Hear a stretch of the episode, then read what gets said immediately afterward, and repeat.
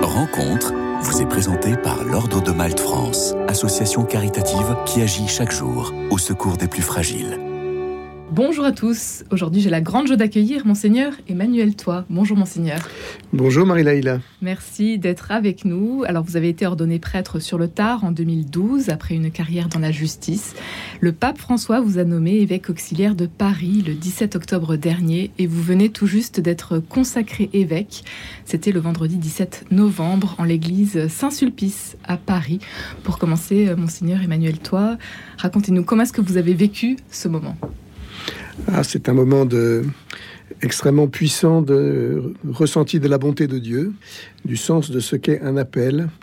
Euh, j'ai eu la, grande chance, grâce à tous les services euh, qui organisaient cette ordination, de pouvoir la vivre euh, sans aucune inquiétude de tout ce qui est du registre de la manière d'être, de quel mouvement faire, quel mot dire à quel moment. J'étais complètement guidé. Je pouvais donc être complètement concentré dans la prière et, j'ai vraiment réussi à prier d'un bout à l'autre et à, éprouver à quel point euh, je répondais euh, une fois, deux plus, pour la troisième fois, à un appel de Dieu. L'appel à être diacre, l'appel à être prêtre et maintenant l'appel à être évêque. Avec beaucoup, beaucoup de, oui, de, puissance douce et aimante de Dieu. Vous avez, euh, vous avez choisi comme devise épiscopale rendre raison de l'espérance. Expliquez-nous ce choix. Alors dans mon histoire personnelle, euh, je suis assez marqué par euh, le désir d'annoncer la vie éternelle, euh, vie après la mort, et pas seulement vie après la mort, c'est-à-dire vie sainte, donnée au baptême, que nous sommes invités à vivre dès la, dès la terre, vie aussi éternelle dans le sens où Dieu nous connaît de toute éternité, nous aime de toute éternité avant même que personne ne soit en mesure de penser à nous, les êtres humains. et donc, ça me paraissait assez naturel de, vouloir rendre raison de l'espérance. Euh, je peux dire deux choses là-dessus. C'est que euh, un des, beaux dons que Dieu m'a fait,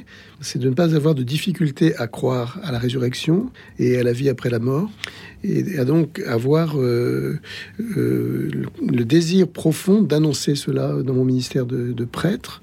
Et puis la deuxième chose que je voudrais dire, c'est que cette devise euh, provient de la première lettre de l'apôtre Pierre au chapitre 3, les versets 15 et 16, et que évidemment une devise, ça doit être condensé. Ce qui est important aussi pour moi dans cette devise, c'est la manière dont l'apôtre Pierre recommande de rendre raison de l'espérance avec douceur et respect, ce qui pour moi dit beaucoup de choses du rapport de l'Église à tous ceux qui l'environnent et du rapport au monde en particulier.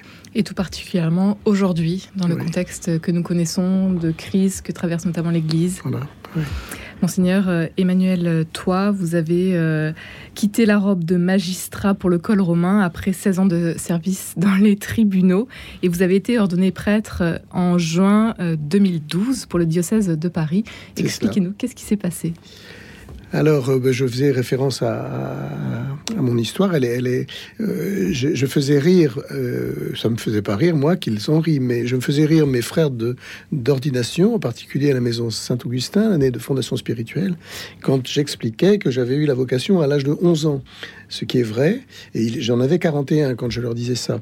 Donc on cherchait un petit peu tous l'erreur sur ce délai.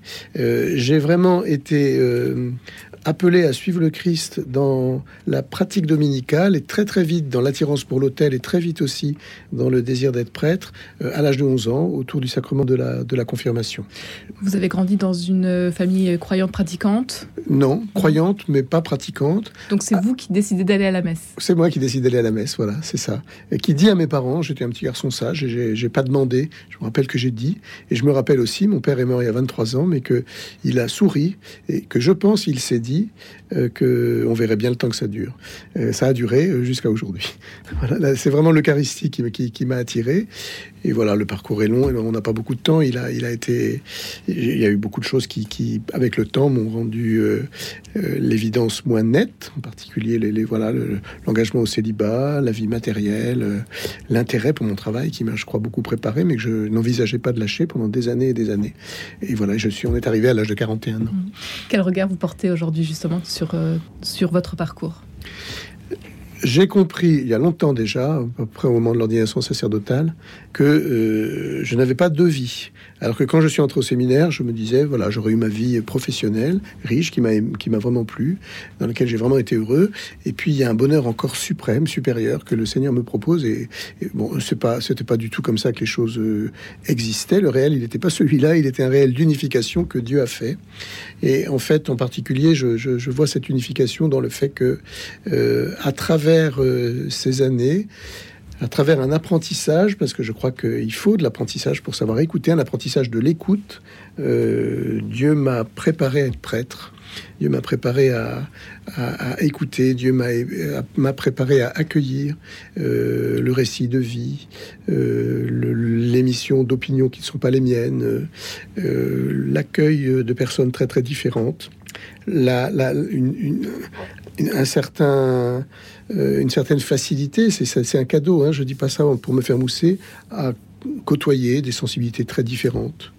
Euh, moi, j'ai les miennes, mais je ne suis pas heurté euh, par des, des, sensibilités qui ne sont pas les miennes. Je pense à ça parce que nous revenons de Lourdes avec des, des prêtres de Paris et je m'émerveillais de voir, euh, si, si, je veux caricaturer un peu les choses, un prêtre en soutane et un prêtre en pull jacquard parler et, et, montrer des signes d'estime réciproque. Je me disais, Seigneur, vraiment, quel cadeau.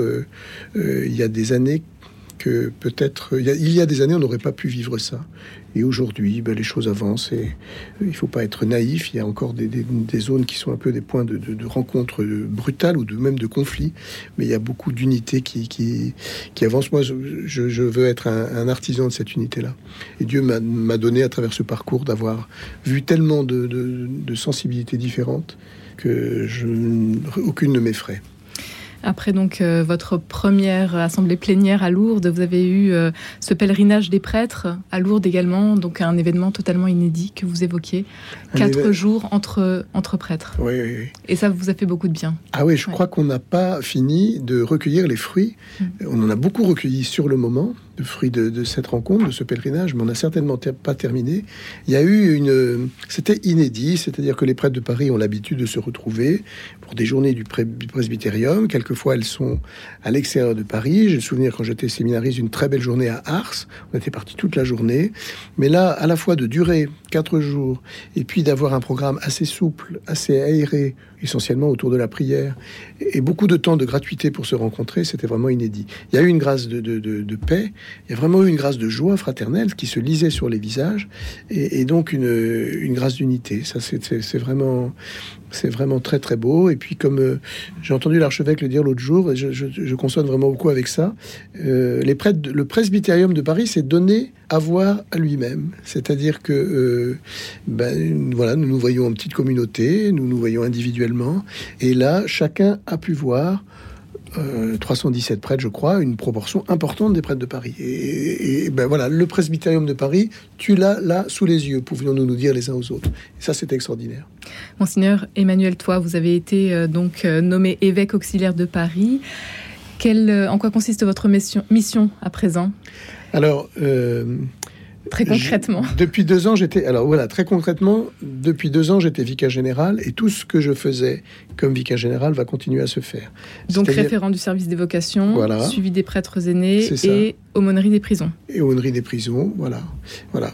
Et puis, euh, je suis euh, aussi, et en temps, en principe, principalement, euh, chargé euh, du suivi de 29 paroisses de Paris. Alors je dis en principe, parce que dans l'émission transversale, vous n'avez pas cité une mission que je ne remplis que depuis le 1er septembre, c'est tout récent, et je n'ai pas encore un, énorme recul, qui est de participer pour l'archevêque de Paris à la prévention des abus et à la gestion de ceux qui, qui se présentent, euh, qui viennent d'être commis, ou le plus souvent, qui soit l'aboutissement d'affaires anciennes.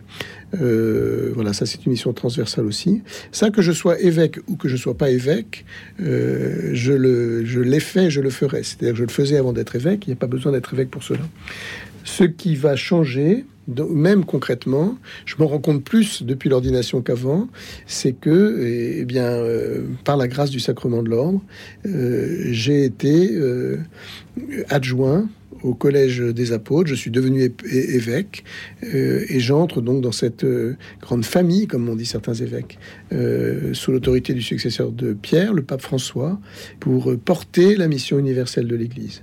ce ne sera pas tous les jours que j'aurai des activités qui seront en lien avec ça, mais ce sera tous les jours que cela habitera ma prière. Ça a commencé à, à l'être et c'est assez souvent que des liens avec d'autres évêques se feront euh, pour, euh, pour remplir cette mission.